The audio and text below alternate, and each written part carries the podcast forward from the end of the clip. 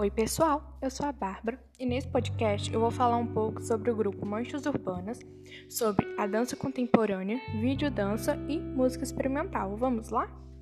O grupo Manchas Urbanas foi criado em 2003 por Eduardo Severino Cia de Dança e tem como objetivo fazer intervenções urbanas por meio da dança. O nome se deve ao termo mancha urbana, que é utilizado pelos geógrafos para identificar áreas de diferentes dimensões por onde se estende espaços ocupados por residências, indústrias, ruas e etc. O grupo faz apresentações nas ruas com os mais diversos temas, como aquecimento global, reciclagem, tornados, entre outros que inspiram e transformam-se em movimentos e poesia no corpo de experientes bailarinos. Nessas intervenções, os movimentos dos bailarinos refletem e expressam questões relacionadas aos aspectos culturais e climáticos. Dentro das apresentações, temos todos os integrantes do grupo dançando juntos e também temos os solos. A dança contemporânea é um gênero de dança teatral que se desenvolveu em meados do século XX e desde então tornou-se um dos gêneros mais conhecidos, especialmente no mundo ocidental. É um tipo de dança que não se limita a um conjunto de técnicas específicas, abrangendo assim uma variedade de gêneros, ritmos, formas e performances. Por esta razão, é considerada uma dança abstrata e em constante transformação.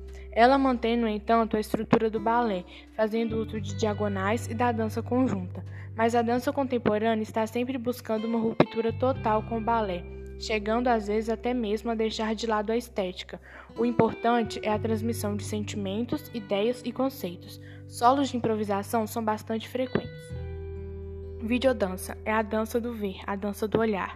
É uma linguagem artística contemporânea que surge como um ponto de confluência entre a dança, a arte de mover-se e a arte de produzir imagens técnicas e movimentos, tais como o cinema, o vídeo e as artes digitais.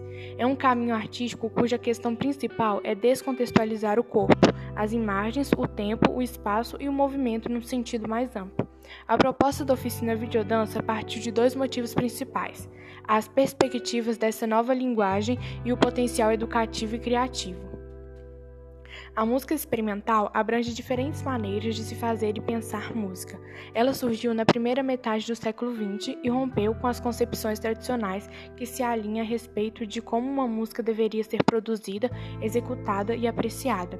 A música experimental utiliza instrumentos musicais convencionais de maneira inovadora e também instrumentos poucos conhecidos ou modificados. Muitas vezes ele mistura gêneros musicais. John Cage, Maestro Jorge Antunes, Hermeto Pascoal são alguns compositores mais relevantes da música experimental mundial e brasileira. Então, gente, eu vou ficando por aqui com esse podcast. Espero que vocês tenham gostado e tchau, tchau!